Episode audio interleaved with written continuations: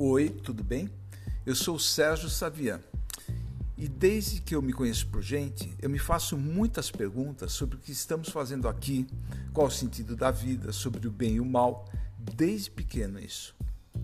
Eu sempre tive muita sensibilidade para observar as pessoas, a expressão corporal, facial, a entonação das falas. Eu, menino e adolescente, me sentia bombardeado por tanta informação, mas não a informação da internet, que essa nem tinha na minha época. Era tudo que eu percebia. As relações familiares me pareciam cheias de conflito. Mais tarde, as relações amorosas também. Será que eu estava ficando louco? Será que eu estava percebendo errado?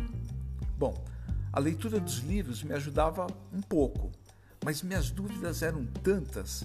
Será que eu estava errado e não, não ver a vida como todo mundo via, como minha família via? Eu estaria errado em não desejar o mesmo que a maioria das pessoas desejava? Eu precisava urgentemente de uma resposta, ou de algumas respostas. Ainda muito jovem, assim que eu consegui meu primeiro emprego depois de formado na universidade, eu procurei minha primeira terapia. Se por um lado a psicóloga me ajudava a me escutar, por outro, ela me conduzia para os valores convencionais. E foi nessa época que eu assumi um emprego que não gostava e me casei porque era preciso casar, quer dizer, porque todo mundo casava. Foi essa orientação daquela psicóloga é, da época. Com o tempo eu aprendi a ter terapeutas melhores. Né? eu não precisei de muito tempo para entender que estava tudo errado que a vida que eu estava levando traía alguma coisa dentro de mim. Eu sei que eu fiquei bem feliz nessa época. Eu estava experimentando um relacionamento tóxico. Eu estava intoxicado por uma vida que não tinha nada a ver comigo. Hoje, aqui nesse podcast, eu quero falar sobre os relacionamentos tóxicos. Inclusive, quem é, sugeriu para mim é um, um ouvinte aqui do podcast, que é o Wilbur. E a pergunta que eu quero fazer é a seguinte: por quanto tempo você se permite estar numa relação tóxica? Por que você não pula fora? O que acontece? Bom, para que você se prenda e não consiga sair de uma relação tóxica, é bem provável que você esteja sendo tóxico com você mesmo. Eu vou explicar melhor. Pensa bem o jeito que você trata de si mesmo, a sua alimentação, como você trata do seu corpo, quais são seus hábitos. Você pode se tratar bem ou não. É muita gente que é, cuida do, do corpo como se fosse um escravo. O corpo tem que obedecer. Não presta atenção nas necessidades de uma boa alimentação, de sono, de descanso. Toma muitos medicamentos fortes que produzem efeitos colaterais come comidas processadas com muitos produtos químicos, bebem, fumam, se drogam, enfim. Eu estou falando de uma relação tóxica consigo mesmo. No geral, todos os vícios humanos são tóxicos. Em nome do prazer, ou em nome do ego também, ou tudo pelo ego, pelo prazer, há muita gente que enfia o pé na jaca, se descuidam. Conheço pessoas que fumam dois maços de cigarro por dia. Imagina. E uma vez que você é o primeiro a julgar o lixo sobre si mesmo, tratando-se mal, abre o caminho para que os outros façam a mesma coisa. Você vira um terreno abandonado, bem propício para o lixo alheio.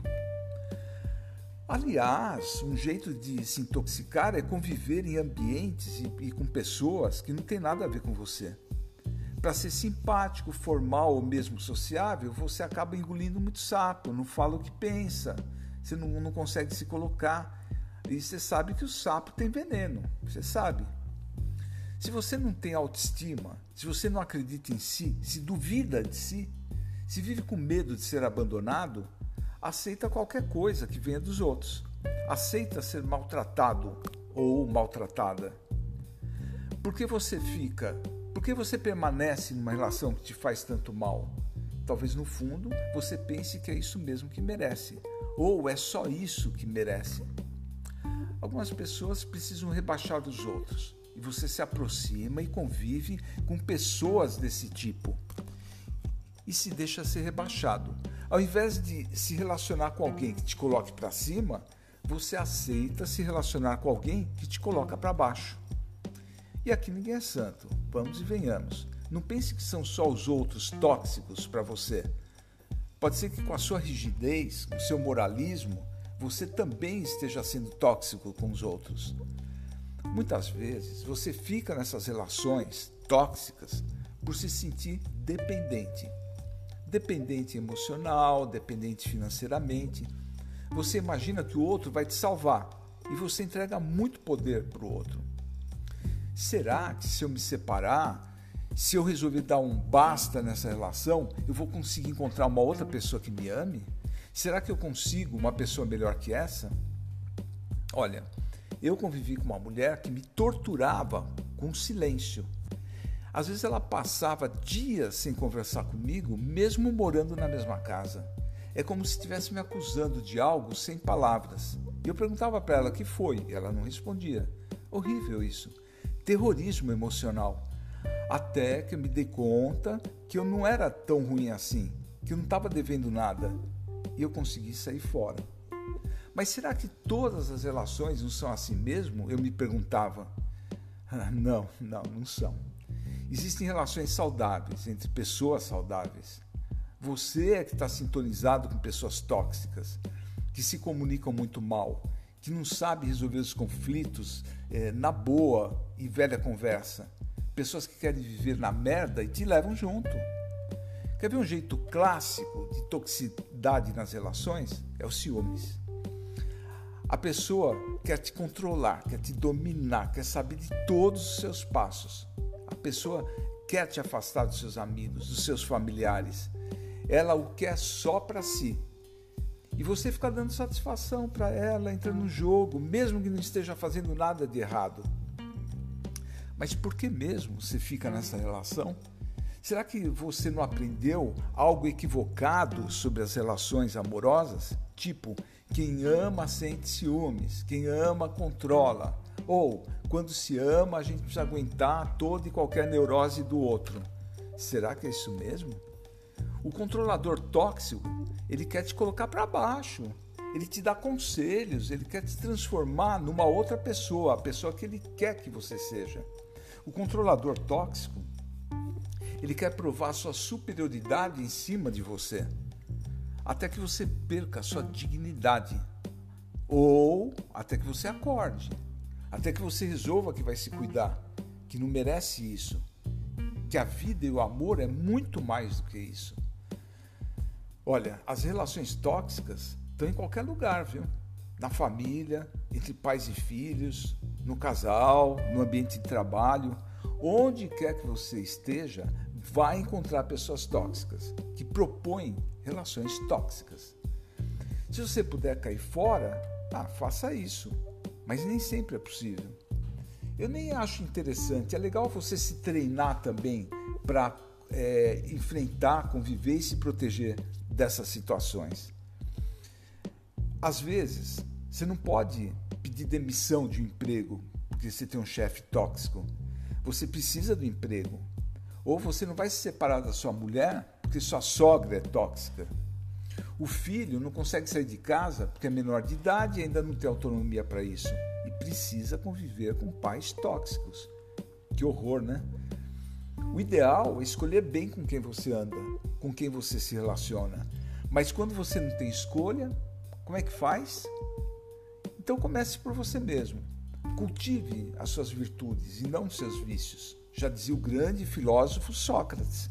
Para ele, a felicidade só é possível quando você tem o autodomínio, quando você não se deixa levar pela vida tóxica. Ele não era contra os prazeres da vida, desde que seus hábitos não sejam exagerados e te façam mal. E quando alguém vem para cima de você julgando o, o lixo emocional, ah, fica atento. E devolva, devolva na hora. Não aceite o lixo dos outros, devolva o lixo olho no olho. Devolva a merda. Não tenha medo de perder o outro, só tenha medo de se perder de si mesmo. Não se perca de si, esteja junto de si, se proteja, trate-se bem da sua psique, da sua alma. Não se venda, não se prostitua Para isso, você precisa é, ter sua independência. Para ter a sua dignidade de volta, para não permitir que o tratem mal, você precisa amadurecer e saber tomar conta de si.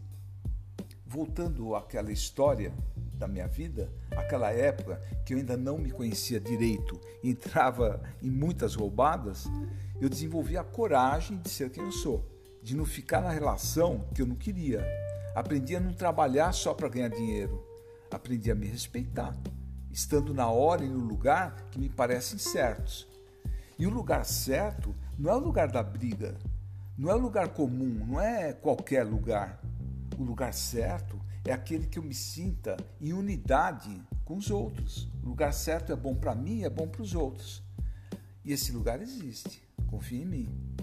E se você quiser falar comigo, agendar uma sessão de terapia, vai encontrar meu contato no, site sergiosavian.com.br. Lembrando que além desse podcast, eu também tenho o canal do YouTube. É só procurar por Sérgio Savian. Tá legal? Então, um abração. Fui.